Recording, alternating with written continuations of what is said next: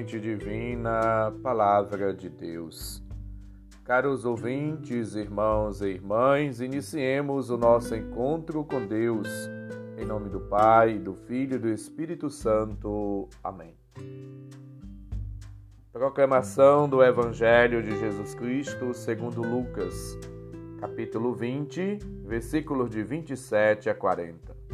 Glória a vós, Senhor. Naquele tempo, aproximaram-se de Jesus alguns saduceus que negam a ressurreição e lhe perguntaram: Mestre, Moisés deixou-nos escrito: se alguém tiver um irmão casado e este morrer sem filhos, deve casar-se com a viúva a fim de garantir a descendência para o seu irmão. Ora, havia sete irmãos. O primeiro casou e morreu, sem deixar filhos. Também o segundo e o terceiro casaram-se com a viúva. E assim os sete. Todos morreram sem deixar filhos. Por fim, morreu também a mulher. Na ressurreição, ela será esposa de quem? Todos os sete estiveram casados com ela.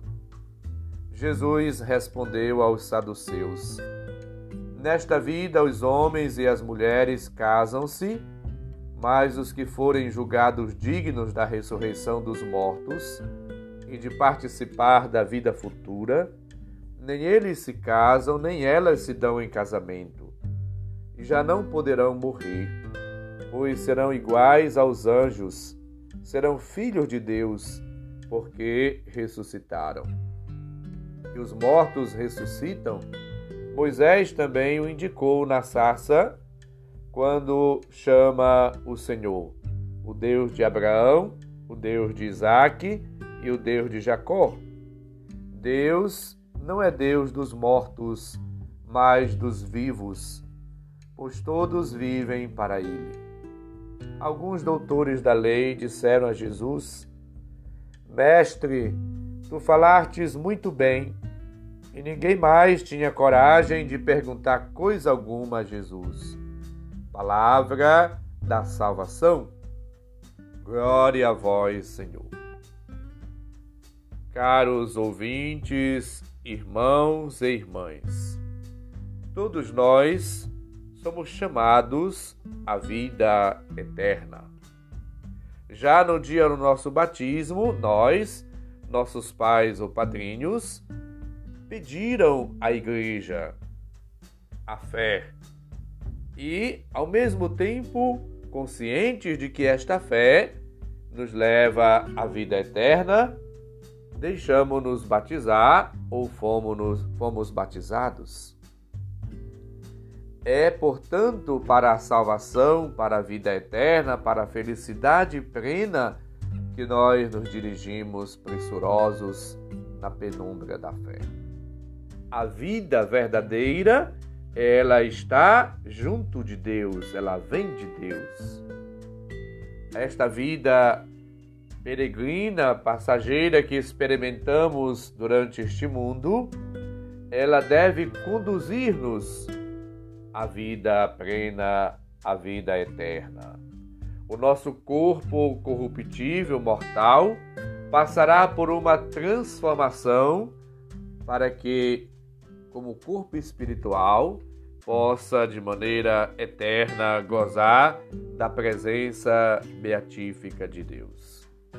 Todos somos chamados a outra forma de existência, que começa desde já na união com Deus para continuar na eternidade.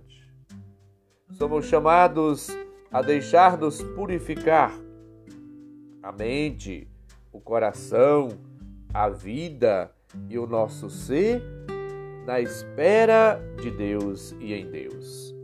Somos chamados a viver uma vida movida, conduzida, guiada, impulsionada, carregada pelo próprio Espírito.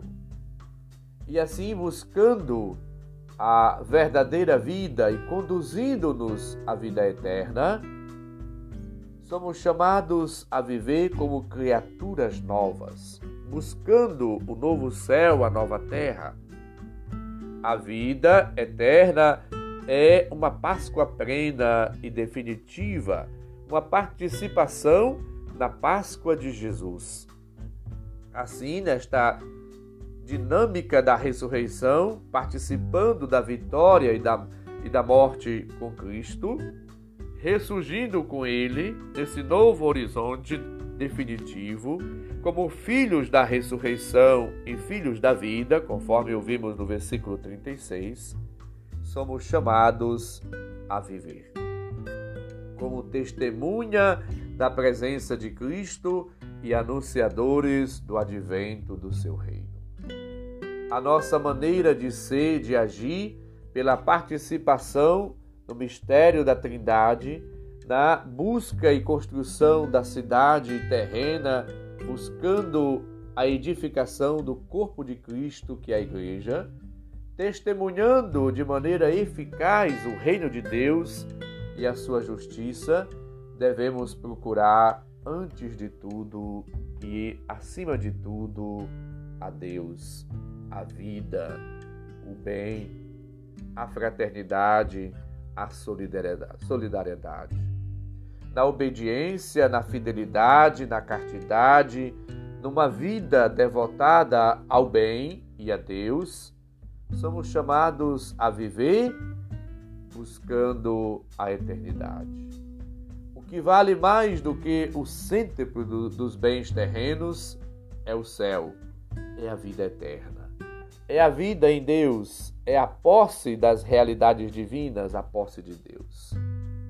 Mais do que honrarias, riquezas, status, é necessário, portanto, viver uma vida voltada para Deus, na graça de Deus, na força de Deus, no dom de Deus, na presença de Deus. Supliquemos, portanto, hoje neste sábado, a intercessão e a proteção dos santos São Roque e seus companheiros mártires que deram assim suas vidas como testemunhas do Senhor.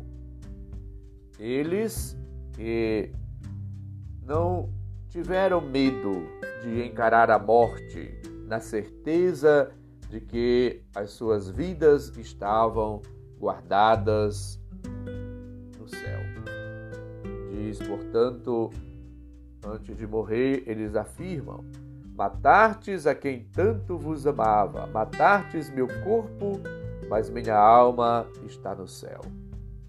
São Roque, Santo é, Afonso Rodrigues e João de Cartilho, junto com tantos outros, foram, assim, cada dia expressões do amor de Deus.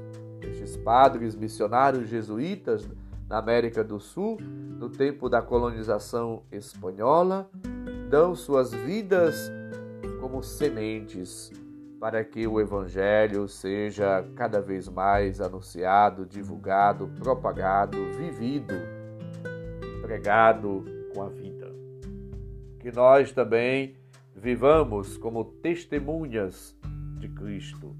E que as nossas ações, nossos gestos, nossa vida, nossas palavras, nossos comportamentos possam corresponder a este anseio, esse desejo, a esta busca da vida eterna, da santidade, da fraternidade, deixando-nos, portanto, guiar, conduzir, purificar pela palavra, pelo Espírito de Deus sendo sinais do seu amor, da sua presença.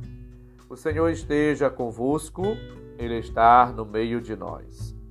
Abençoe-nos, Deus bondoso e misericordioso, Pai, Filho e Espírito Santo. Amém. Um santo e abençoado dia para todos. Um abraço, felicidades. São Roque e Santo Afonso Rodrigues e companheiros mártires, rogai por nós.